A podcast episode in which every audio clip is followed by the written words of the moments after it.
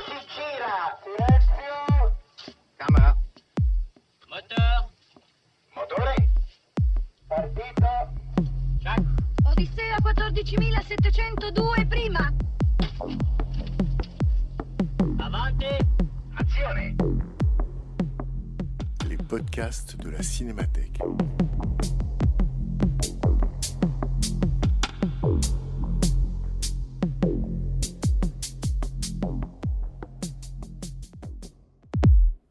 2016, la Cinémathèque française invite régulièrement une personnalité à programmer quelques séances pour parler des films de sa vie. À chaque séance, projection d'un film, suivie d'une prise de parole et d'un dialogue avec les spectateurs. En juillet 2016, c'est l'essayiste Paco Thielman qui se prêtait à cet exercice en programmant Monsieur Klein de Joseph Lozay. Rencontre avec Paco Thielman, animé par Bernard Benoliel.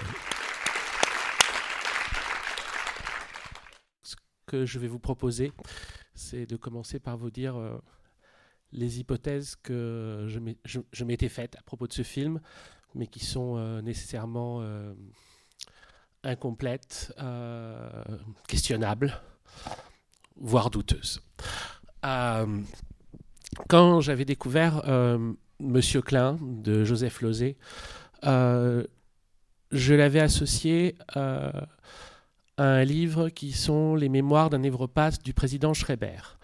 Le président Schreiber, c'est un président de cour d'assises de la fin du 19e siècle, qui est surtout connu parce qu'il a été analysé euh, euh, euh, posthumement par Freud et beaucoup d'autres gens ensuite, parce que c'est un président de cour d'assises qui a été interné parce qu'il avait l'impression de se transformer en femme. Et en fait, euh, bon, ça a un côté euh, comme ça assez, assez comique. Le livre en question qu'il a écrit, qui est un livre qu'il a écrit pour pouvoir euh, sortir d'a- sortir d'asile, pour démontrer que ce qui apparaissait aux autres comme de la folie était en fait de l'ordre du registre de la croyance. Et que à, partir du moment où on voulait continuer à l'enfermer pour ses convictions, euh, en fait, euh, il s'agissait d'un- d'une sorte d'en- d'entrave au libre droit euh, de, croire à- en, ses, propres, théories religieuses. En, en dehors du fait qu'il pensait se transformer en femme, il estimait aussi que l'humanité avait été euh, détruite et remplacée par des, euh, des, es- des images d'hommes bâclés à la 642, c'est-à-dire des, hommes flous euh, qui étaient tirés des nerfs de Dieu et projetés sur Terre pendant un temps extrêmement court et remplacés perpétuellement, le, le temps que Dieu puisse reconstruire une nouvelle humanité à partir de son propre corps. Bon, tout ça certes extrêmement euh, curieux, mais en fait le, sens euh, profond euh, du livre du président Schreiber, c'est de montrer que, enfin, quand on lit les mémoires du président Schreiber, ce qu'on voit, c'est un, grand bourgeois allemand s'identifier à, quelque chose, essentiellement se, se sentir attiré par l'idée d'être quelqu'un ou d'être quelque chose ou euh, de, de rentrer dans un processus de transformation qui lui permette d'éviter de rester un grand bourgeois. Et euh, là, ça passe par euh, une forme, une- ça passe par euh, l'idée d'être une femme, et surtout dans les descriptions que fait le président Schreiber de son identité féminine progressive, c'est une femme qui euh, euh, se, euh, comment euh, il, se, présente comme euh, avec des seins qui poussent très très lentement, etc. Enfin, son corps se transforme entièrement et, euh, ça, euh, ça le permet entièrement de changer de statut euh, parce que le, le- monde qu'il voit, le monde qu'il voit apparaître est un monde de désolation, de mort, d'horreur. Euh, dans les visions cauchemardesques qu'il décrit, il voit des hommes. En fait, c'est quasiment comme s'il avait une, des, des visions euh, de, des chambres à gaz parce qu'il voit des hommes détruits dans les flammes. et enfin, euh, il, parle énormément de, euh, de- des risques encourus par euh, des voies de crémation, etc. Enfin, c'est extrêmement, évidemment extrêmement confus. C'est un écrit euh, de type asilaire, mais euh, c'est impossible de le lire sans, euh, euh, voir un homme traversé par euh, euh, des, vi- des visions qui sont des visions d'un cauchemar collectif euh, et qu'il euh, qu'il expérimente lui euh, à un tout autre lieu, mais auquel il peut pas il peut pas euh, se résoudre à ne pas s'identifier. Donc, euh, dans, dans Monsieur Klein, moi, comme ça, je, ce que je voyais par rapport à Monsieur Klein, c'est que euh, ce qui est important dans le film, c'est les va-et-vient de l'identité du personnage par rapport à l'identification qu'il fait vis-à-vis de cet autre Monsieur Klein. Et euh, ce qui me semblait extrêmement beau et extrêmement touchant, c'est toutes ces séquences où euh, il n'est pas dans l'enquête, il est dans la transformation. Et euh, on voit ça, il y, en a des, spectaculaires, il y il y en a des plus discrètes, mais elles sont tout le long du film. Et un exemple, un exemple un peu spectaculaire, c'est le moment de l'international. Euh, ça, évidemment, c'est à ce moment-là, il n'y a plus trop de doute qu'il est sur un, mode de, métamorphose. Et évidemment, le chien, c'est pareil aussi. Et surtout le fait que le chien le reconnaisse euh, comme son maître. Mais on le voit à plein d'autres détails euh, qui, euh, qui font en fait de ce, de ce personnage-là euh, le, lieu d'une transformation qui se fait à la fois par les circonstances dramatiques de l'histoire et aussi par euh, quelque chose qui est plus difficile à, cerner en tant que tel, mais qui est aussi peut-être le fait que euh, dans des circonstances particulières, il est presque plus supportable d'avoir un destin horrible que d'être de l'autre côté. Quand vous parlez de transformation, vous voulez dire quoi exactement? Parce que la transformation, c'est compliqué. Pour moi, il voulait simplement être dans l'inverse de la transformation et rester sur, euh, sur la vie qu'il avait avant. Le film m'a fait beaucoup penser, je sais pas si vous l'avez vu, mais Profession reporter avec euh, Oui. Jack Nicholson.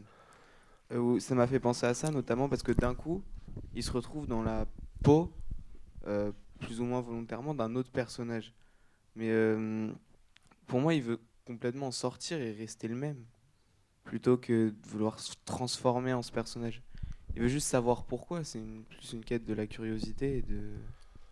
que du changement et de la transformation. Bah écoutez, c'est pour ça que c'est euh, c'est des hypothèses qui peuvent être euh, évidemment mises en question.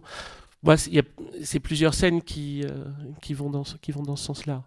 Vous avez aussi euh, évidemment la scène, du, euh, la scène de cabaret, qui est une scène particulièrement terrible de cabaret, une sorte de cabaret antisémite, et où le va-et-vient de ces émotions est extrêmement divers.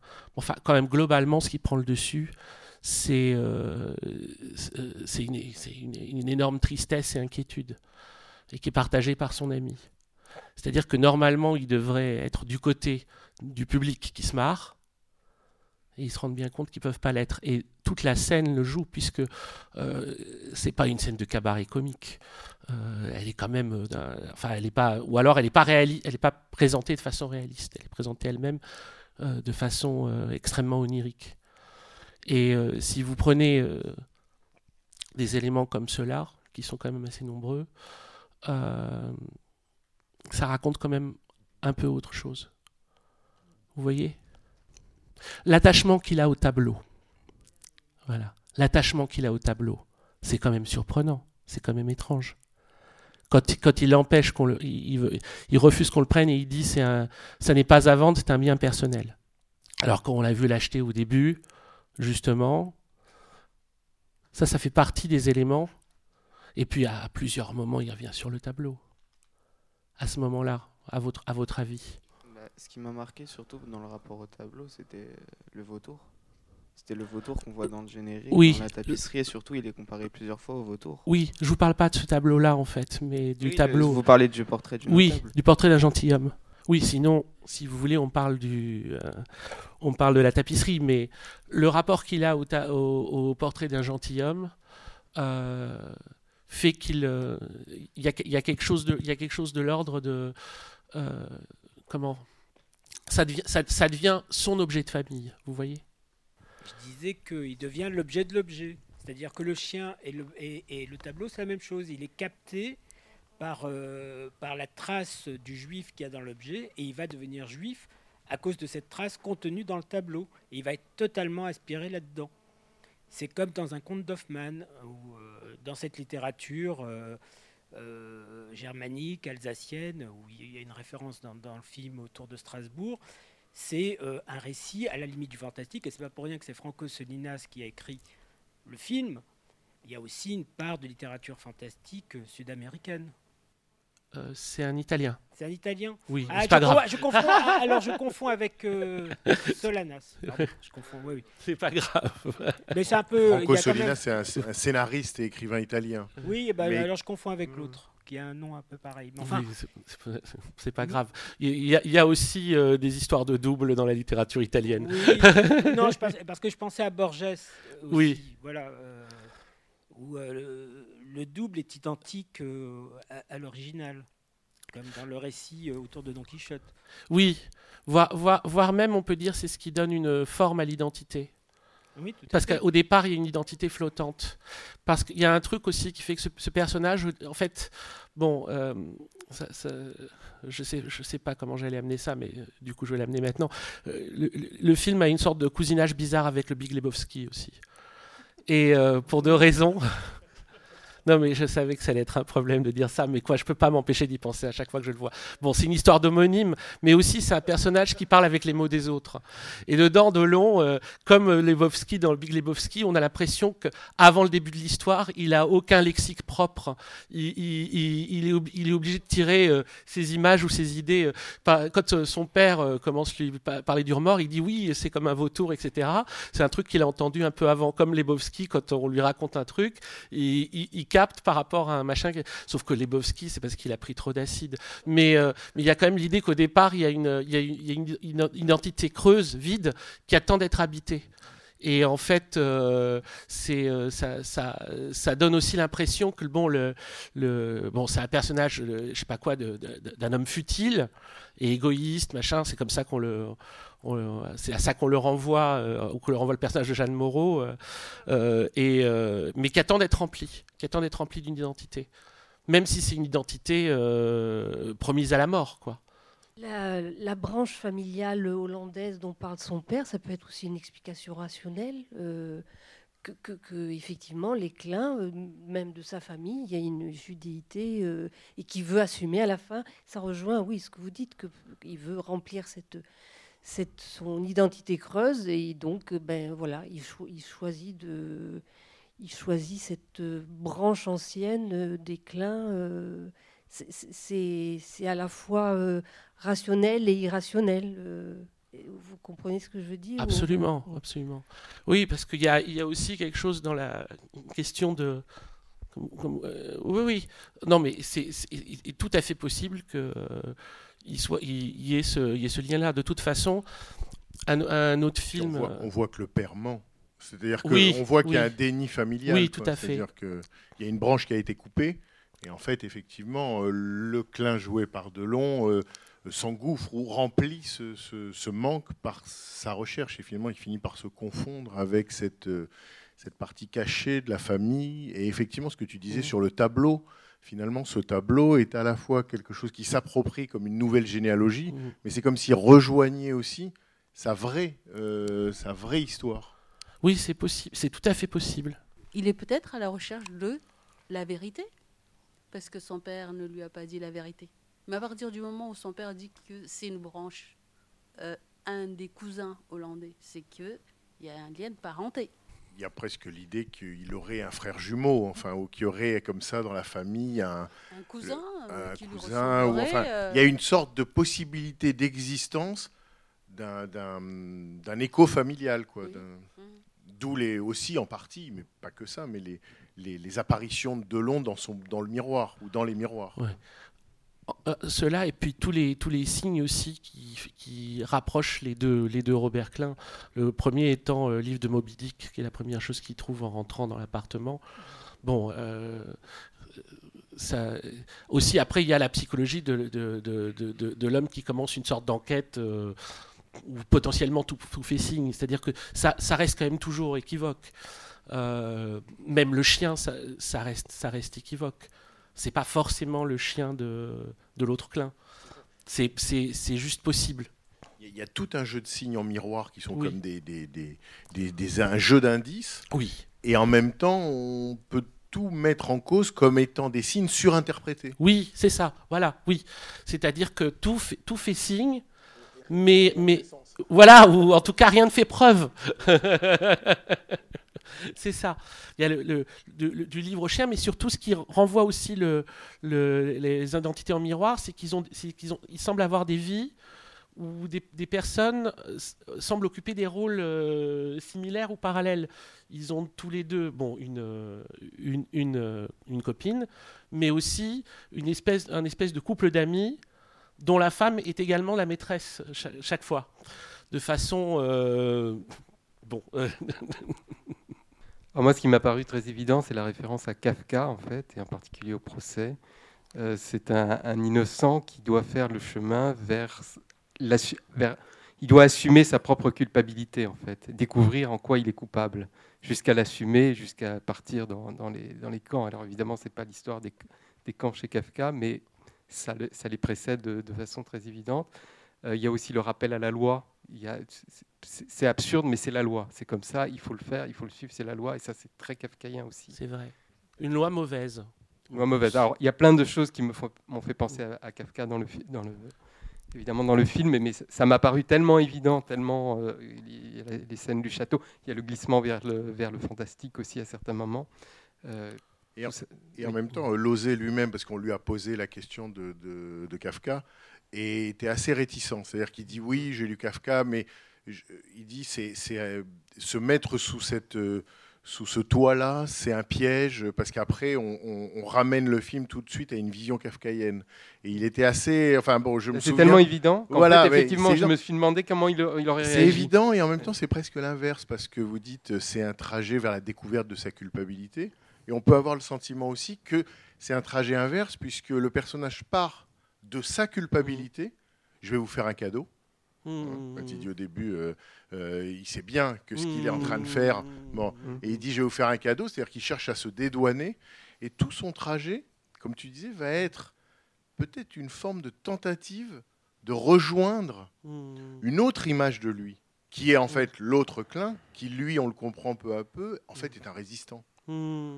Euh, la mèche qu'il trouve chez lui, tout ça, enfin le. le- le- Donc il y a, il y a à la fois ce que vous dites et il y a aussi l'inverse. C'est-à-dire ça pourrait être le trajet inverse, de la culpabilité À à une forme d'innocence retrouvée ou de, de, de morale ou de vérité reconquise. Quoi. Donc c'est que au départ le personnage est faux. Enfin, Oui, il, oui, oui. il- il le vit mal. Oui, c'est surtout ça. C'est que et ça c'est euh, extrêmement euh, beau. Le fait qu'il a un rôle de salaud quoi, mais qu'il mais, mais qu'il a- qu'il a- qu'il arrive pas qu'il arrive pas à- jamais à, à vivre jusqu'au bout dans la première scène. Que quand il lui dit, il commence à lui dicter de façon un peu autoritaire. Et puis quand il dit non, pas l'adresse, c'est pas la peine. C'est il a- c'est tous ces espèces de mouvements qui font que de toute manière au départ il est un, un théâ- il est pas uniforme du tout, mais il est complètement meuble. Dans le jeu de Delon, c'est génial. Dans ce- enfin, Ouais. tout le film, il est génial, mais dans, le, dans cette scène-là, on Ah le oui. voit à la fois euh, euh, profiter de la situation, Mm. jouir de la situation littéralement, euh, savoir que ça va même dans son économie libidinale à lui, d'avoir ce tableau en plus, ça l'excite, et donc il vient embêter sa copine dans la salle de Mm. bain parce qu'il est tout émoustillé, et en même temps, il y passe sur le visage de Delon La tout honte. un feuilleté qui fait que, Mm. en même temps, il, est, il, est, il se sent un peu merdeux. quoi. Ouais, il a honte. Il a honte. Chez Ka- Kafka, vous avez aussi la métamorphose. hein. Oui, oui, oui, oui, oui, c'est juste. pas, ce je reviens, il, il le dit, enfin moi je l'ai entendu que joyeusement presque, Oui. de façon dynamique, je reviens. Est-ce que je reviens vers les miens? Finalement, il a compris que, euh, voilà, son origine. Enfin, bon, je veux dire, c'est peut-être simpliste, mais enfin, c'est le film quand même. C'est- Je pense que Lozet, euh, il a voulu raconter cette histoire de quelqu'un qui est à côté de ses pompes parce qu'il n'a pas reconnu et vu qu'on l'a occulté le fait, etc. L'affaire Dreyfus et tout ça. Enfin bon, il est, c'est vrai, il est complètement mal à l'aise dans le milieu où il est. Mais euh, en même temps, il en jouit puisqu'il est collectionneur. Et ce tableau, tout de suite, on sait qu'il va jouer un grand rôle. Parce que justement, quand le père dit on a une origine du côté de la Hollande, et là c'est vraiment, il me semble, un, un personnage du, du Nord, quoi. Euh, on ne voit pas dans l'Ardèche ce personnage. Donc le je reviens, c'est je reviens vers vous. Enfin, moi, je dirais ça comme ça pour un peu euh, euh, m'égayer au fait qu'il il, il y va, quoi. Il y va. À un moment, on sent qu'il aurait pu ne pas y aller. Il donne l'adresse au jeune garçon, enfin, il jette l'adresse. Et puis, c'est quand il, il les revoit, ceux-là, que là, il a la nausée et qu'il se laisse entraîner et qu'il ne lutte pas, quoi. Et je reviens, c'est je reviens, quoi. Je sais pas, alors là. Ce qui, en fait, ce qui est très étonnant, c'est que non seulement il lutte pas, mais plusieurs fois il pourrait s'en sortir. Et en fait, il, il détricote lui-même ce qu'il est en train de. de... C'est-à-dire qu'il ferme les portes qu'il essaye d'ouvrir. Et il- Parce qu'en fait, il, il- il- il va à l'encontre du mouvement du train. Quoi. Il vient, il revient en arrière, il retourne. À chaque fois, il se, il se remet lui-même dans la. Dans... Oui. Oui, oui. Alors j'ai déjà j'ai vu ce film euh, très souvent, et ce soir j'y ai vu un aspect, un certain aspect documentaire, euh, parce que j'ai lu il y a quelques semaines euh, sur un site allemand consacré à la hum, politique étrangère actuelle de l'Allemagne, un texte enfin, sur une histoire. Euh, C'est l'histoire d'une entreprise de transport euh, de camions euh, allemande qui, a, été créée, je crois, à la fin du 19e et qui a, été ensuite nationalisée après la Première Guerre et qui a participé, enfin, qui était là à l'époque nazie. Et c'est cette entreprise qui s'appelle Schenker qui vidait alors, qui vidait, alors en France, euh, en Italie, en Pologne euh, et en Grèce, euh, qui vidait, alors en France, les musées, les galeries de peinture et les appartements vidés de leurs habitants. Et donc, ce film, on ne voit pas ça. hein, et ce sont d'ailleurs des, policiers français, des Français qui viennent chez Robert Klein. On ne voit pas d'allemand, me semble-t-il, dans ces séquences. Mais c'est quand même sous l'occupation, euh, sous l'occupation allemande. Et c'est pour dire que euh, le thème de votre, euh, enfin un thème de, ces films, je n'ai vu que le premier, c'est que les, bourreaux ou les nazis dans le premier film de, de enfin Mémoire courte sont toujours là. Et cette firme Schenker existe aujourd'hui. Et on envoie des camions, toujours des camions. Depuis que j'ai lu ça, j'en vois euh, enfin, sur les routes de France et dans d'autres pays. hein, et, et aux États-Unis, en Grande-Bretagne, euh, DB, ça veut dire Deutsche Bahn. hein, Schenker, c'est devenu une filiale des chemins de fer allemands. Voilà, avec le même nom qu'à l'époque. Et depuis que j'ai lu ça, euh, je ne peux pas m'empêcher, euh, j'ai pas pu m'empêcher de voir ça. Mais là, à, ce- sujet, euh, vous écrivez tout au début. Alors, c'est intitulé Tri- Triomphe sur la mort ici-bas. Euh, aux hommes justes, l'histoire ne rendra pas réparation. L'avant-guerre est infernale, pleine de rêves et de sombres pressentiments. La guerre est exterminatrice et personne n'y est épargné. L'après-guerre, et c'est là où je. Enfin, l'après-guerre est escamoteuse et c'est au nom des victimes d'hier que les bourreaux d'aujourd'hui préparent les massacres de demain. Alors, je ne sais pas. euh, Enfin, les bourreaux d'hier euh, sont toujours là. Voilà. Voilà. C'était pas un texte très optimiste que j'ai écrit. Euh, en fait, moi, en voyant ce film, j'étais très touchée par euh, Alain Delon. Enfin, ce que Lozay en faisait. Et euh, moi, c'est un personnage, un acteur qui m'a semblé toujours assez euh, félin. Et euh, c'est assez intéressant cette position-là que j'ai vue parce que j'avais toujours l'impression qu'il était traqué ou qu'il traquait. Euh, j'avais l'impression qu'il y avait des pièges qui lui étaient tendus, des, programmes qui lui étaient déterminés, que ce soit par les femmes, euh, par son ami avocat, par, la situation politique, et que lui traquait à son tour. Donc je trouvais ça assez drôle, ce jeu-là. Et puis l'arrivée d'un deuxième personnage, je trouve que ça, c'est encore plus drôle de la part de Lozay.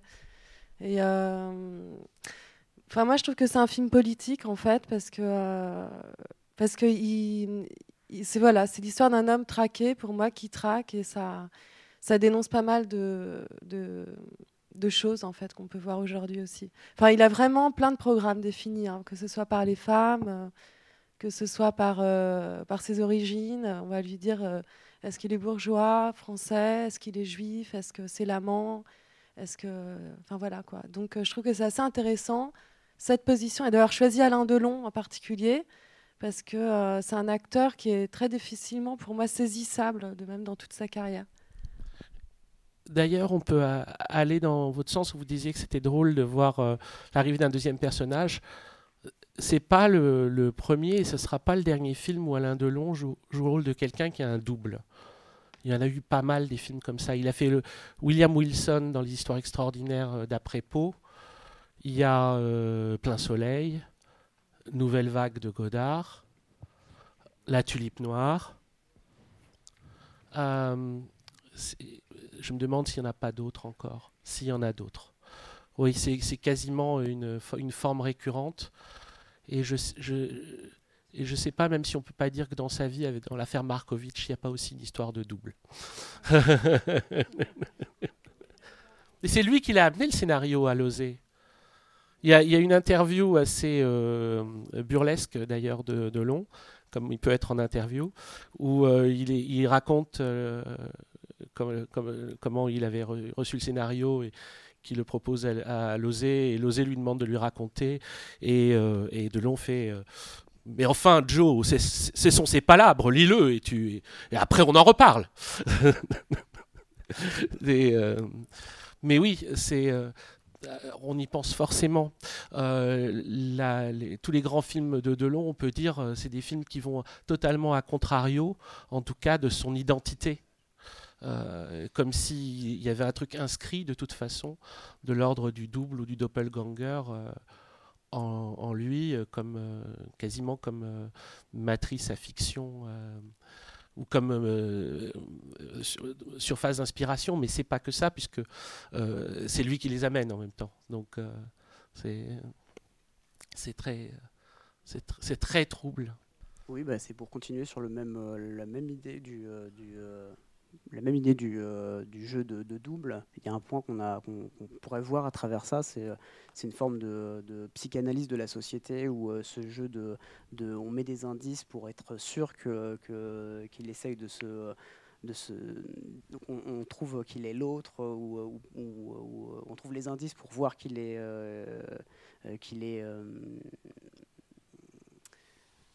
qu'il n'est pas vraiment la personne qu'il croit être. En fait, c'est comme une sorte de psychanalyse de société où euh, il y a un jeu de miroir permanent et euh, enfin voilà quoi, c'est une sorte de, de- de- tout le monde est, euh, est celui qui ne l'est pas et voilà, Enfin, c'est une sorte de psychanalyse pour la société. On pourrait le voir comme ça. Enfin, c'est juste un- Euh, moi, je voulais savoir si vous, pour vous, il y a un rôle évident de la personne qui vend le tableau dans le deuxième Monsieur Klein. Ah. Non, mais c'est vrai qu'il y a des éléments qui. Le fait qu'on le retrouve à la fin. Et puis même la manière dont il lui parle. Comme une image. euh, Oui, il y a un truc très intéressant. Oui. Euh, Il pourrait avoir un rôle un peu. euh, comment dire. un rôle. oui, comme dans ces. Et comme dans ces- voilà, il y a au côté le côté film d'horreur, euh, un peu quand euh, on va euh, sur un terrain où il y a eu massacre d'Indiens, etc. Puis il y a quelqu'un qui vous dit avant, comme c'est quel truc de Stephen King? C'est hein? C'est pas c'est pas Il y a Shining, mais c'est c'est cimetière, voilà. C'est euh, euh, Pet Cemetery où il y a le type qui dit non, allez, euh, enfin si vous allez là-bas, vous allez voir, n'enterrez- personne, etc. Enfin comme les figures indicatrices qu'on on évite d'entendre, mais c'est pas comme s'il lui disait de pas y aller, au contraire. C'est tout autre chose, c'est très bizarre, oui. Il y a presque l'idée que c'est une porte d'entrée. Puisqu'il. Je, vois, très bien ce que vous. Enfin, je crois que je vois. Euh, à partir du moment où il prend le tableau, euh, le reste en découle. C'est presque comme si euh, il n'aurait pas acheté le tableau, la, lettre n'aurait pas, été pas été au bas de la porte. Ouais. Il y a un truc, c'est un acte magique en fait. Ça pourrait être de l'ordre, ça pourrait être de l'ordre de l'acte magique. Ça irait avec votre idée de conte d'Hoffmann. Ça irait avec votre idée de conte d'Hoffmann. L'achat du tableau euh, le fait basculer d'identité. il devient à ce moment-là le Robert Klein de la branche hollandaise. C'est le portrait de famille. C'est son portrait de. Ça, ça devient son portrait de famille. Euh, euh, quand Jean Bouise vient vendre ce tableau, il, vient avec cette carte de visite. Et ensuite, quand il retrouve effectivement la, première relation qu'il a avec ce personnage de, de Robert Klein, c'est avec cette carte de visite dans l'appartement de la, de la rue des Abbesses. Donc il y a aussi cette jonction à travers ce, ce signe-là magique euh, qui Oui. est euh, la carte d'identité finalement Oui. des deux personnages. Oui, surtout qu'on insiste bien sur cette histoire de carte de visite où il dit qu'il en donne à tout Paris ou je sais pas quoi qu'il a. Oui, comme pour se justifier. Comme mais pour se justifier. Non, mais est-ce que. Alors, en dehors du film, en dehors de cette histoire, est-ce que le personnage qui est venu vendre le tableau, il sait très bien à quel Klein il s'adresse, à Robert Klein, et qui est un riche, il a pignon sur rue, enfin tout ça, pour protéger l'autre, qui est un révolutionnaire, l'international, c'est les rouges. Les Allemands et les Français, ils étaient très euh, solidaires là pour chasser le communiste hein, à cette époque. Et puis euh, les Français ont arrêté les Juifs avant que l'Allemagne l'exige, qui occupait la France. hein. Donc euh, bon, donc est-ce pas, euh, n'est-ce pas, parce que eux ils devaient être au courant si on prend l'histoire euh, de ces communistes, euh, ils, devaient être, ils devaient être au courant que ça va, ça va barder pour pour eux en tant que communistes. Alors d'un côté ça barde pour les Juifs, mais ça barde aussi pour les communistes. Comme euh, bon, ça, on, on le sait historiquement, c'est c'est un fait. Alors bon, donc il y a un clin qui tient le, le haut pavé. Enfin, les, les, les gens euh, fortunés à cette époque où il y avait des anards et tout, on sait que celui-là, il a une fortune. Donc on sait que lui, il a une fortune. Donc le coût du tableau, qui est très modeste, et finalement il est entiché par ce tableau parce que là, il doit avoir un choc. Tiens, si on prend les consciences euh, enfuies comme ça, tiens, euh, il y a un lien là, il y a quelque chose, il y a comme une voix qui lui dit euh, Je suis ton arrière-arrière-grand-père, ou je ne sais pas. On ne sait pas tout ça, on peut tout inventer. Mais ce tableau, il est ridiculement modeste par rapport à tout ce qu'il a et il en est complètement attaché, il ne le quitte plus. quoi. Donc après, bon, après, c'est. Et puis il y a le journal aussi avec l'adresse. C'est là où il y a l'adresse, non? De l'autre. Oui, bon, ben voilà. C'est-à-dire que celui-là, il a envoyé, euh, on pourrait dire, par le destin, mais comme c'est une réalité, que c'est pas une fiction. euh, enfin Ah, bon. Disons que l'ambiguïté. Il y a, y a- il y a l'ambiguïté de savoir si Jean Bouise n'aurait pas intentionnellement Hmm. amené le numéro. Et, et c'est possible, mais euh, rien ne nous le prouve jamais.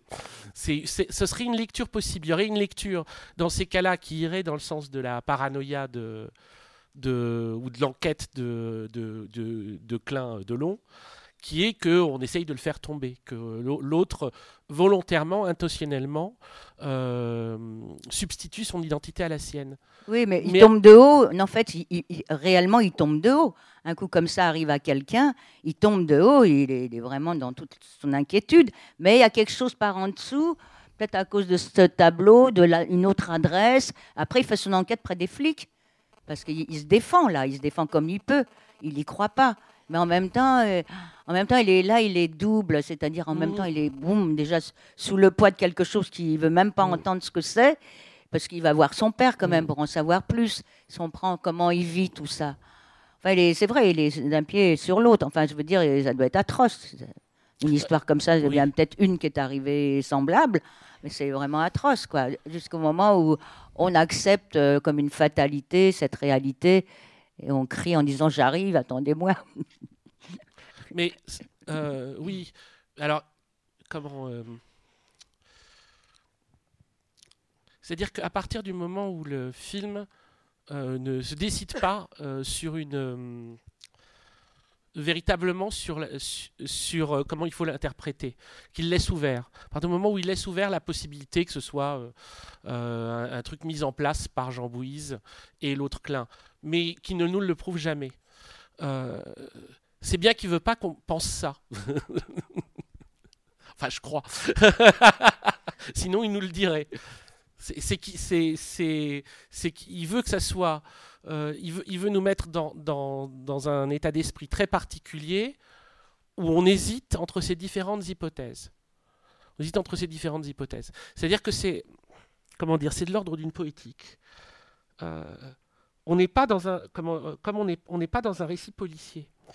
Euh, on n'aura pas pas l'explication à la fin. En tout cas, on n'aura pas euh, on aura suffisamment d'éléments pour que ça crée un trouble.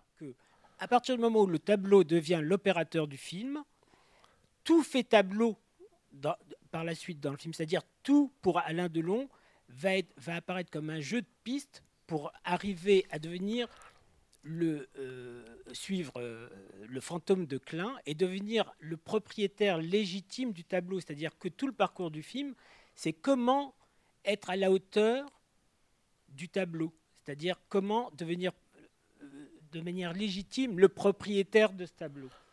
Et c'est pour ça que la, vraie référence analytique, enfin je ne sais pas si vous connaissez, c'est moins Schreiber, c'est-à-dire une forme de paranoïa pure qui est une coupure entre l'inconscient et le réel.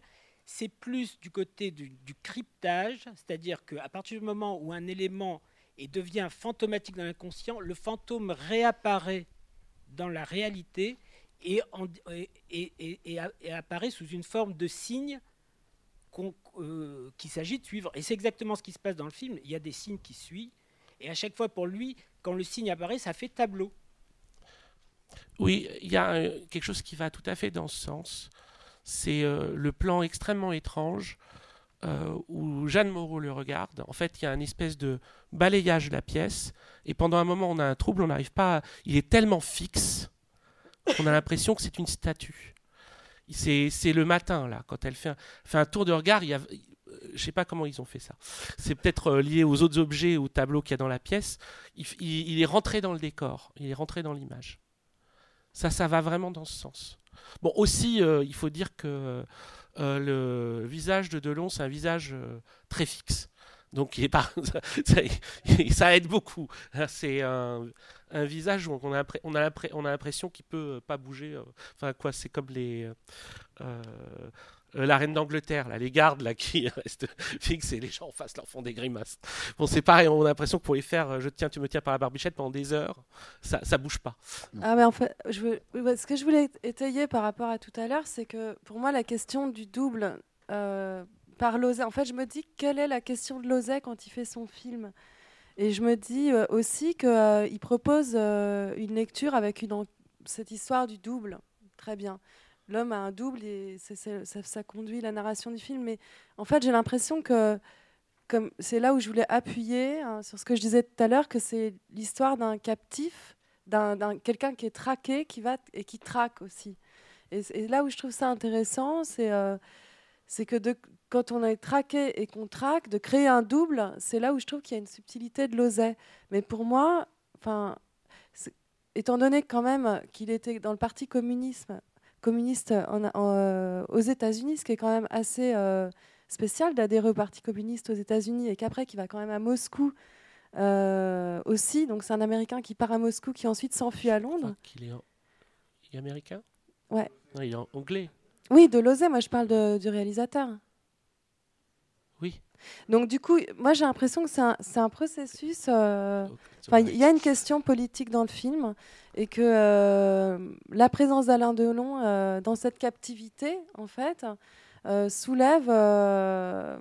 Enfin, c'est un peu un jeu quoi que fait Lozé avec le. Est-ce que vous comprenez ce que je veux dire? Quelle, quelle serait la question de- du réalisateur derrière Bah, bon, c'est sûr qu'il y a une euh, dimension euh, communiste, mais euh, à partir du moment où on a l'international, de toute façon, c'est là où, en tout cas, les, deux, les, deux, les deux clins peuvent se rejoindre de façon asymptotique, ce serait dans l'international. Ça, ça c'est sûr. Maintenant, étant donné qu'il n'est pas l'auteur du scénario au départ, je ne sais pas s'il faut se prévaloir uniquement de son ancrage politique pour euh, élaborer sur l'ensemble des, pistes que nous donne le récit. Maintenant, c'est enfin, oui, euh, le moment de l'international est euh, un moment qui est, même s'il est donné de façon extrêmement comique, c'est une, des scènes où euh, c'est assez curieux d'ailleurs, euh, où il y a presque un côté euh, bouffon dans l'échange avec Lonsdal. Oui, je voudrais revenir sur un certain nombre de choses qui ont été dites, et en particulier sur le rôle du tableau. Moi, j'ai quand même tendance à penser qu'il y a quelques éléments qui semblent prouver que le personnage interprété par Jean Bouise joue un peu le rôle de démiurge. Et que, certes, il y a le tableau, mais le tableau, c'est lui qui l'apporte. Et il me semble qu'il y a deux éléments dans la scène initiale qui plaident en cette faveur. La première, c'est que on l'entend tout d'abord sous forme de dialogue. On ne voit pas les personnages. Et on peut se demander s'il n'y a pas, du fait que ça n'est pas vu, une sorte de vision fantasmatique de- d'un personnage qui commence à découvrir qu'il y a quelque chose derrière sa réalité. Qu'il n'y a pas un, un double euh, autre part. Et il me semble qu'à la fin de la scène entre les personnages, lorsque là on les voit, le personnage de Jean Bouise prend un air un peu sarcastique en lui disant Tu ne sais pas qui je suis, mais moi je sais qui tu es. Il me semble. Et il y a une deuxième scène qui me semble aussi plaider en cette faveur. C'est une scène assez énigmatique qui est celle qui se passe dans le train au moment où il décide de revenir à Paris. Parce que quand il rentre dans le compartiment, il y a des personnages brusquement disparaissent. Et là, on se demande s'il est arrivé. Et là, il me semble que le rôle, alors il interroge la fille pour essayer de savoir qui elle est, pardon, et surtout comment elle s'appelle, il n'est pas censé la connaître. Et pourtant, il a l'air de la connaître, il sait qui elle est. Et euh, le but de cette scène, me semble-t-il, hein, dans la, la vision que j'ai du film, c'est de lui révéler qu'en fait, il n'est pas encore mort. Parce qu'il s'en va et on pense qu'il a, enfin que le, le, le, le- clin euh, résistant Est mort, euh, il il a- qu'il a vu disparu, dans la etc. morgue. Et donc lui, il fuit, il a disparu. Et dans la conversation avec la fille, il découvre que le clin n'est pas mort, puisqu'il était à la gare. Et elle lui dit, mais non, tu ne peux pas connaître Klein puisque tu étais à la gare, il ne t'a pas reconnu. Et donc là, il, pr- il prend conscience que sa véritable, ce, ce qu'il aspire à être, d'une certaine façon, celui qu'il aspire à être, est encore vivant. Et il retourne retrouver sa, sa figure, et je crois que la fin est assez caractéristique aussi. On a quand même le personnage de Jean Bouis qui est derrière, qui ne regarde pas, il ne se regarde pas, il se met devant, avec peut-être l'idée de- d'assimiler les deux personnages. Enfin, euh, je l'ai vu un peu comme ça. Et euh, ah bah, je voulais dire autre chose, mais j'ai oublié. Euh, oui, si euh, revenir sur quelque chose que vous, une chose que vous avez dite au départ, euh, qui est qu'effectivement le scénario vise à calquer complètement les rapports sociaux des deux personnages en créant des personnages équivalents dans leur entourage. Et ça, c'est vrai. Ce sont les mêmes personnages. L'un assume sa judéité, il est juif, il l'est, et l'autre, c'est un, un- quelqu'un qui a cherché à masquer sa judéité, qui ne l'assume pas du tout, et qui brusquement en, en- en prend conscience, un peu guidé par ce démiurge ou par le tableau. Bon, là, on peut, on peut discuter de savoir si c'est le tableau qui le révèle à lui-même, ou si c'est le personnage de démiurge qui lui apporte le tableau, qui lui fait prendre conscience. Voilà ce que je voulais dire. Oui. Euh, Ça, ça marche, tout ça, ça marche vachement bien. Mais c'est pas certain non plus, c'est-à-dire. C'est- Là, on a fini par se dire tous que, bon, c'est bon, il est juif, mais je crois que c'est la première scène qui euh, euh, nous l'indique, qu'on oublie tout le temps euh, quand on a vu le film, qui est une espèce de. Cette scène, comme elle est hors, hors récit. qui est la scène avec cette, cette femme qui se fait donc comme je sais pas comment on appelle ça Hmm? Oui, enfin, une anthropométrie raciste. Anthropomé- anthropométrie raciste, euh, et où, euh, comment dire, euh, à la fin, il y, a un- il y a un truc, ça reste douteux, si vous voulez. Et, le- et je crois que c'est ça euh, aussi, quand même, c'est, ça doit être ça l'état dans lequel euh, euh, euh, on veut mettre le spectateur du film. Ce qui permet l'identification, c'est que on est sur un terrain meuble. Euh, cette dame, au début, euh, bon, euh, bon, qu'est-ce qui nous permet de dire qu'elle est juive ou pas juive ou, Il dit d'ailleurs juive ou arménienne ou arabe.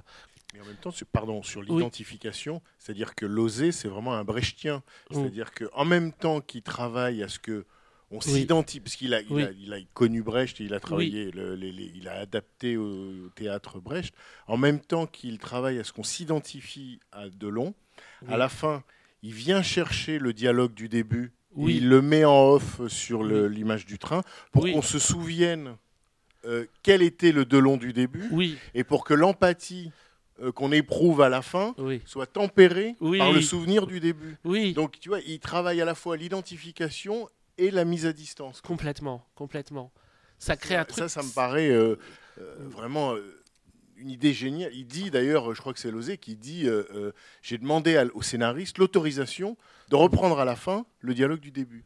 L'image du générique aussi, donc il a la, la tapisserie qu'on voit, qu'on découvre Oui. un peu plus tard dans le film, Oui. qui est justement une tapisserie qui est en train d'être analysée, Oui. mais de façon la plus euh, euh, presque idiote possible, parce que il en- le, le- le- le- le personnage en fait une science. Le noir, c'est ça, Oui. le blanc, c'est ça. Oui. Et c'est comme euh, désactiver toute tentative, nous, de faire pareil avec ce film. Ça nous est envoyé pour Oui. dire vous allez essayer de faire ça, vous ne pourrez jamais savoir de quoi, de quoi le film parle, en fait. Il y, a un petit- il y a quelque chose comme ça, un côté programmatique. Le fait de nous le montrer dès le générique, c'est ce film, c'est cette tapisserie, mais surtout ne faites pas ça, quoi, en gros. Enfin, peut-être. Ou alors vous serez condamné à le devenir. Monsieur, oui. Oui, s'il vous plaît. Là, je pensais à une idée qui m'est venue, c'est à propos de l'international, le déchiffrage assez laborieux de l'international, et puis le tableau. Euh, euh, le, le- le compositeur de l'international était Pierre de Guetter, donc un, un flamand de Lillois. Et je pensais au tableau qui était un tableau hollandais. Est-ce qu'il n'y a pas un rapport entre les deux? C'est vous qui le dites, c'est vous qui faites le rapport. mais ce rapport, il est tout aussi valide que le reste. On peut pas les, comme tu disais, on peut pas l'étayer, mais il est, on l'entend là quand vous le dites. Voilà. Mais, euh, mais une chose que, que tu as dite au début, je pense sur laquelle il faut insister, c'est et qui tient aussi au jeu de Delon, c'est à quel point, alors que, et c'est bien ça qui accréditerait à mon avis l'hypothèse que il travaille à rejoindre sa vraie identité ou moins de fausseté et plus de vérité, c'est qu'alors qu'il devrait être de plus en plus accablé, il a des tonnantes euh, joies. Il a l'air, d'une certaine manière, plus il va vers le dénuement et qu'il est dépossédé, et plus il a l'air joyeux, et plus il a euh, une espèce d'allant euh, qui est le contraire de ce qu'il devrait euh, ressentir. Complètement, et c'est ce qu'on ressent aussi, c'est-à-dire à partir du moment du chien, euh, les scènes où il est avec le chien et où il est. Il lit le journal dans la cuisine. Voilà, il lit le journal. il le journal euh, Prends, prends donc une tasse de café, enfin il n'y a Oui, plus oui. rien, et là ça va mieux. C'est tout à fait clair. Tout à fait clair. C'est-à-dire que c'est une situation qui est beaucoup moins insupportable et il est plus sympa aussi parce qu'au début, quand même, euh, sa pauvre femme là qui n'a pas le droit de bouger de son carré de lit. Une femme objet là en ce moment. Il y a juste une chose aussi que je voulais dire, parce qu'après j'oublierai, mais c'est le. Quelqu'un a dit c'est un film politique. euh, et ça m'a fait penser à deux choses. La première, c'est que, alors là, en voyant le film, vraiment, ça m'est apparu. Les Allemands sont quasiment absents. C'est-à-dire que c'est vraiment une France occupée par la France. Oui, c'est les Français oui. occupent les Français. Oui, très Il y a, il y a- il y a quasiment aucun uniforme allemand. On en voit quelques-uns au cabaret, mais enfin c'est ultra furtif. C'est vraiment pour dire un, les, les- les- les- les Juifs étrangers ont été déportés par les gendarmes et, les- et- et la police française. Et puis c'est la France occupée par les Français. Et ça, ça m'a. Et la deuxième chose à laquelle je, je pensais, c'est que je crois que ça, c'est aussi, il me semble que c'est Lozé qui disait que dans la rave du Veldiv, sais, quand il représente Ouais. la fin, il dit euh, J'ai pas mis des étoiles jaunes à tout le monde. Il dit il doit y avoir, je sais pas quoi, 25% d'étoiles jaunes dans le. le- le- euh, parce que je voulais qu'on pense à la fois au Veldiv et qu'on pense à d'autres camps. euh, dans l'histoire, genre Santiago du Chili, euh, euh, et c'est ça aussi, enfin là, la, la- la dimension politique, fantasmatique du film, c'est que on pense à 42 et qu'on pense à aussi, euh, disons, au, comment dire, au présent du film, quoi, au présent du, document, du, enfin, j'allais dire du documentaire, au présent du, du- de la fiction. Mais on. euh, je sais pas si ça vous fait la même impression, mais il y, a des- il y a des moments où on a des moments de trouble. où On a l'impression quand même d'être dans les années 70. C'est très léger. Mais euh, la SNCF, par exemple, c'est pas euh, la SNCF des années, des années 40. hein. C'est euh, un, un, train, euh, c'est un train des années 70. Euh, c'est des, petits détails. Peut-être que c'est des erreurs, peut-être pas. Mais on a un truc trouble où on, où on, on sent euh, une, euh, on sent aussi euh, l'époque. s'était tourné. Ça n'a pas été, ça n'a pas été au forcing film, film d'époque. Et pas, voilà, c'est une reconstitution, on pourrait dire, légère minima. ou à minima. ouais. Et, euh, ce qui touche vers ce truc, enfin, ouais, euh, le fait d'avoir euh, d'avoir essayé, au maximum de- de- d'enlever tout ce qui pourrait avoir d'archétypique dans l'idée d'un film sur la collaboration. C'est très juste sur le truc où, où on voit pas les Allemands. Ça doit être, c'est très important ça. Il y, a- certainement à, tirer encore un fil de ça. S'il vous plaît, juste un, petit détail à propos du, du train de la SNCF. Euh, la loco qui est représentée, c'est une, une 230. Et c'est la seule loco à vapeur, et c'est la seule lo- loco à vapeur qui est restée à la SNCF. Ça fait que tous les films euh, de reconstitution, c'est toujours la même loco. En fait, moi, j'ai euh, bon, du mal à décanter en fait euh, le film. C'est la première fois que je le vois, et puis bon, avec le avec le débat, en fait, j'ai du mal à réfléchir. Mais en fait, moi, la question que je m'étais posée, qui va pas trop dans le sens de l'interprétation euh, qu'on donne jusqu'à présent, c'est pour ça que ça, m'intéresse de la poser, puis de dire c'est peut-être complètement idiot. C'est qu'en fait, euh, la première, euh, enfin la première scène du film où il y a Monsieur Klein, quand il y a le journal sous la porte, en fait, et où il pâlit, moi j'ai pensé qu'il savait qu'il était juif, en fait. Et qu'en fait, il se crée une sorte d'autre personnage qui ne l'est pas. Donc un truc un peu à l'inverse, en fait, de, de ce qu'on dit. Et en fait, la question que je me pose, c'est est-ce qu'il y a vraiment deux Monsieur Klein? Est-ce que lui, il sait pas dès le départ qu'il est juif, en fait? Mais c'est peut-être complètement idiot, mais j'arrive pas à... Absolument une hypothèse possible du film, qu'il n'y ait que ce soit une pure, une pure construction imaginaire et que le clin d'eux n'existe pas. C'est une question. euh, Enfin, je, je- bon, j'ai pas assez de recul par rapport au film. C'est la première fois que je le vois, mais c'est j'étais un peu là-dedans. Et puis il y a aussi la scène là, euh, quand il va euh, rue des Abbesses. hein. Mm. En fait, on a l'impression qu'il connaît déjà cet appartement quand il quand il arrive dedans. Et donc, et puis après, il y a la carte de visite. Il y a sa carte de visite. Et donc, euh, en fait, euh, au début, moi, j'étais vraiment, je pensais vraiment qu'il y avait un seul personnage. Comme si en fait sa nouvelle adresse c'était un changement d'adresse. Alors cette hypothèse-là, elle est marrante. hein, ça peut, enfin je veux dire, c'est, euh, elle est euh, un peu extrême. Mais enfin bon, si on est vraiment dans un truc Fight Club, ces trucs-là à ce moment-là, bon bah paf, ils se l'inventent, c'est pas grave. Mais euh, mais, mais, euh, En oui. fait, moi j'ai pensé à Substance Mort. Oui. Mais écrit par Patrick Ah Modiano. et, euh, et du coup, c'est pas un récit objectif. Alors, Substance Mort, c'est un, voilà, roman de Philippe euh, qui raconte euh, l'histoire d'un policier qui enquête sur lui-même. Alors, pas au début, ça rend pas compte. Euh, C'est-à-dire, au début, il a un- une sorte de. Il, il joue un perso. Enfin, il- c'est un junkie. Il est à la fois junkie et policier. Et il appartient à une communauté de junkies et il enquête sur ces, euh, sur ces, sur ces personnes. Mais au bout d'un moment, il va filmer les scènes, euh, donc les, les- les- les scènes où, où- où il se drogue avec, avec les, personnes euh, suspectées. elles sont filmées. Et il va regarder ces vidéos, mais la drogue va l'atteindre à tel point qu'il ne va même pas remarquer que c'est lui sur les vidéos. Et euh, finalement, il va, il va enquêter sur lui-même. Il va dire ce, type, il est chelou. euh, je suis sûr que c'est leur leader. Et c'est lui. C'est-à-dire, il se rend pas compte des mots. Et en fait, j'ai vu ça un peu de la même manière. Monsieur Klein, il, est juif, il est juif hollandais, euh, euh, d'origine juif hollandaise. Et en même temps, c'est un bon bourgeois euh, parisien, collectionneur euh, de tableaux, euh, marchand d'art, profiteur de guerre, un peu, c'est un profiteur de guerre. Il a ces deux identités, et il va en lâcher aucune des deux. Parce qu'il n'y a pas un moment à se dire, bon, ben, je suis juif, euh, je vends tous mes tableaux, euh, je hais la France, euh, pays de colère. Non, non, il continue à être un vrai collectionneur. enfin, il, se rend à la police, en fait, et en fait, il va, il va résoudre ce problème d'identité en se rendant lui-même à la police. Et il va s'arrêter. Euh, il sera fier de s'arrêter.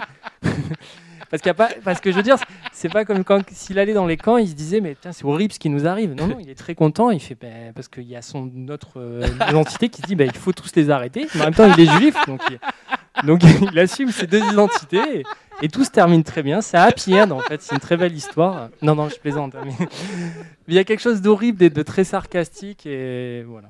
C'est tout ce que. C'est aussi donc une variante de l'hymne à la perle, de l'hymne de la perle.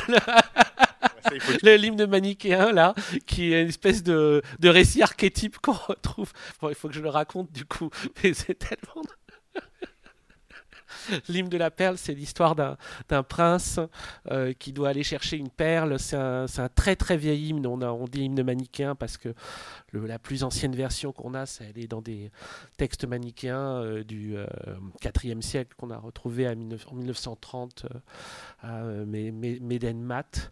Mais on en a des versions dans d'autres types d'apocryphes et ça, il y a eu des, remakes, dont un très beau par Soravardi.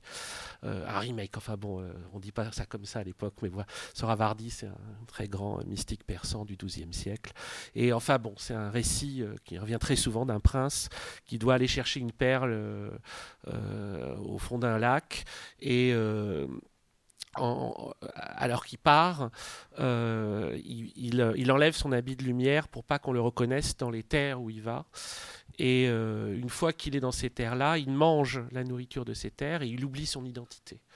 Et donc il erre après, pendant toute sa vie, ne sachant plus qui il est, jusqu'au moment où il reçoit une lettre qui tombe de la bouche d'un aigle, euh, qui, est une sorte de lettre de ses parents ou un truc comme ça qui dit euh, euh, Nous t'appelons mais tu ne réponds pas, nous, nous te cherchons mais nous ne te trouvons pas, etc. Il se souvient de son identité à ce moment-là et il va chercher, il va chercher la perle. Et ça, donc ça, ça, ça a eu des, tonnes et des tonnes de formes. Quoi. Le récit, le récit de, Dick, Substance mort, où, cet homme enquête sur sa propre, sa, sa propre identité. En fait, c'est aussi, enfin, la- tout ça, c'est des récits de l'anamnèse.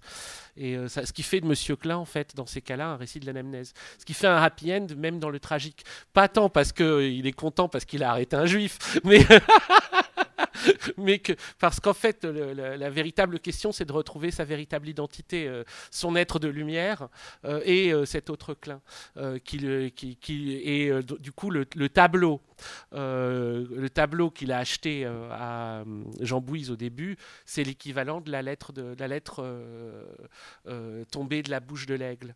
Et s'il part, euh, s'il part aussi content, c'est qu'il, c'est que finalement il part, euh, il part heureux. euh, Il part résolu, Résolu, voilà, il part résolu.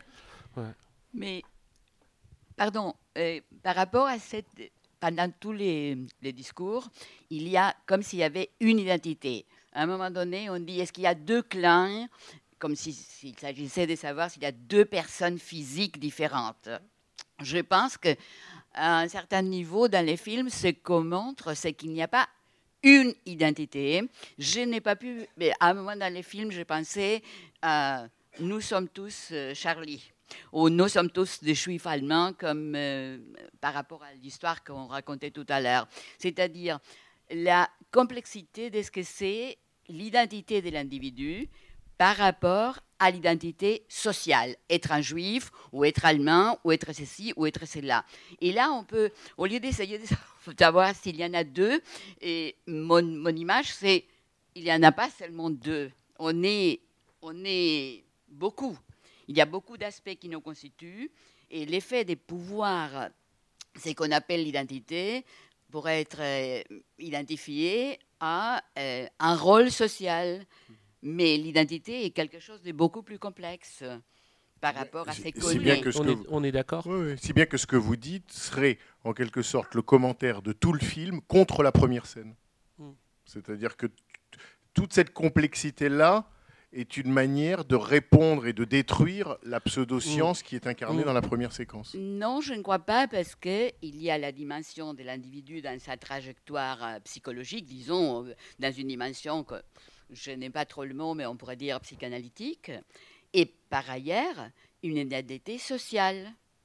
Des, bon, on nous appelle euh, euh, d'une façon ou d'une autre à partir d'un rôle qu'on joue ou à partir des, bon, être juif ou être français ou être étranger, ou etc.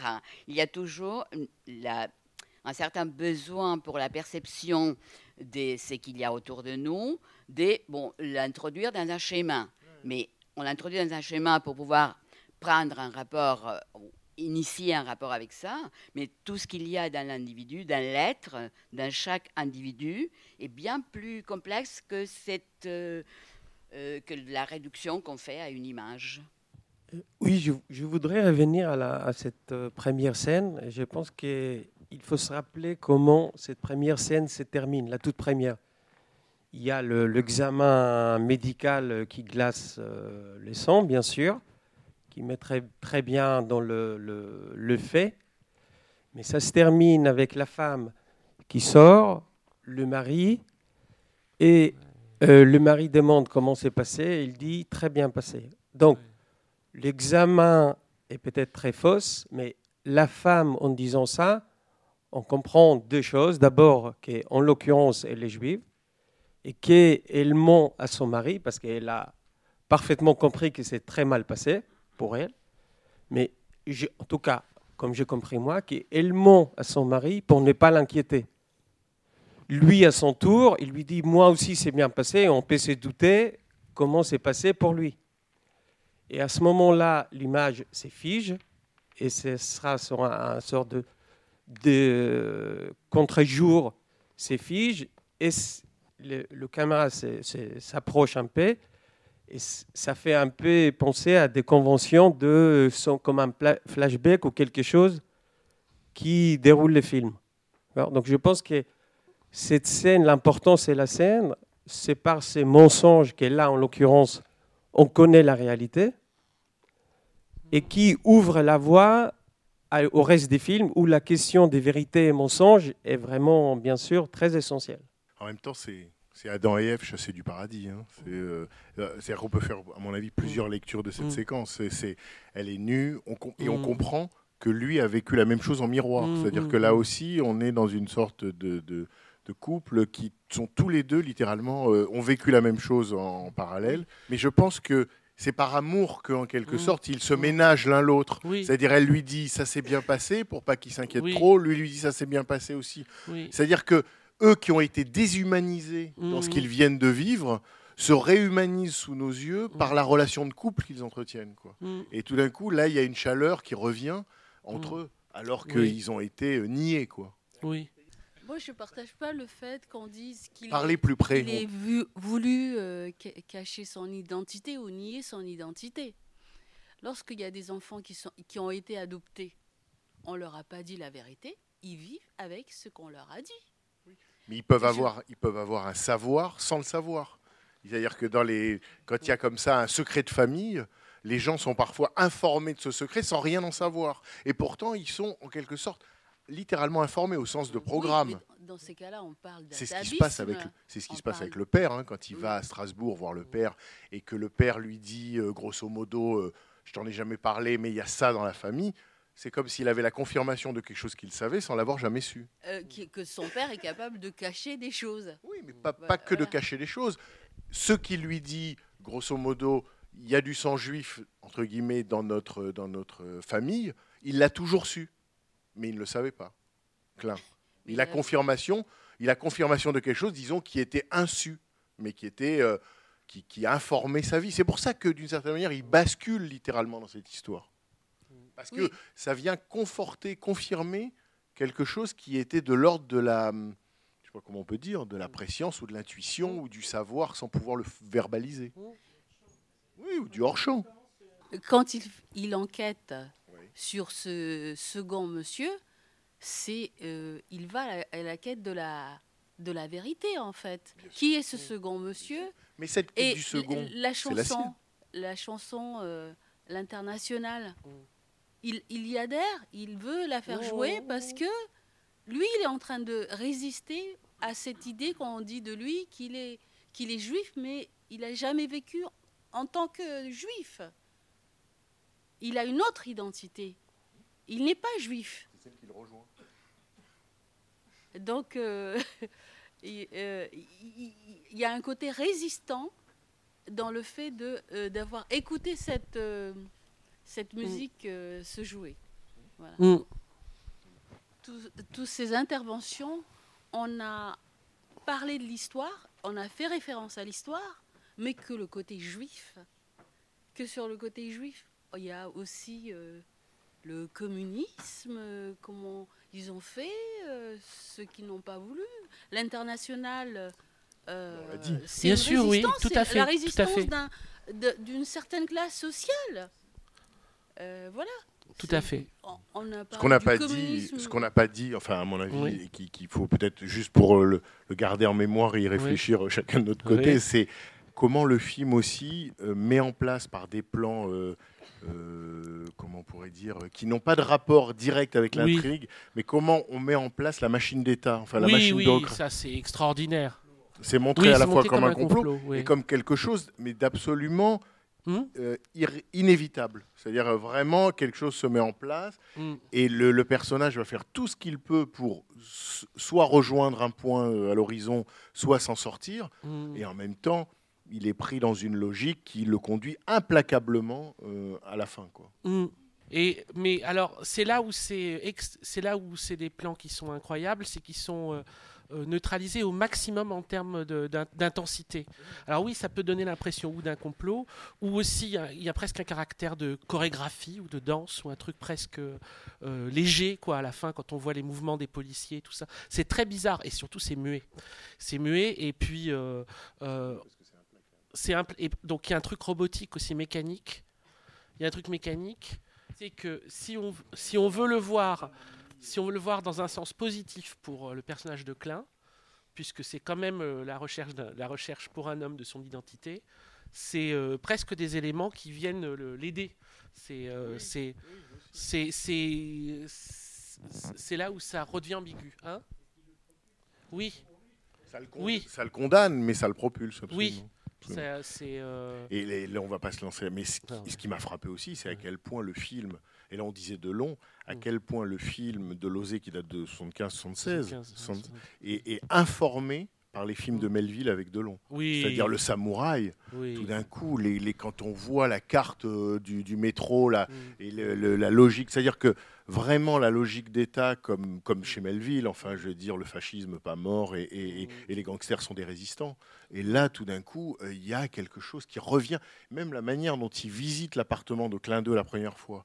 Et quand il sort, il jette un dernier œil sur la pièce, il referme la porte. C'est un geste qui vient du samouraï. C'est-à-dire qu'il dans le samouraï, quand il quitte sa, sa- sa piole, ce- qui n'est pas plus reluisante que celle qu'on voit là, et il, il a ce même regard, comme, comme un regard de d'au revoir à cet espace. Il ferme. Enfin, il y a quand même. Et ce qui dit à quel point Delon est, enfin, en état de grâce pendant, pendant 10 ans dans sa carrière, enfin, ou 15 ans, c'est que tout d'un coup, euh, les films deviennent des documentaires euh, sur le- la trajectoire de Delon acteur. quoi. Il, il renoue avec sa propre gestuelle. Mm, mm, mm, mm. Merci à tous, merci beaucoup. Merci beaucoup. Et euh, ok. Et à la semaine prochaine. À la semaine prochaine. C'était les podcasts de la Cinémathèque française.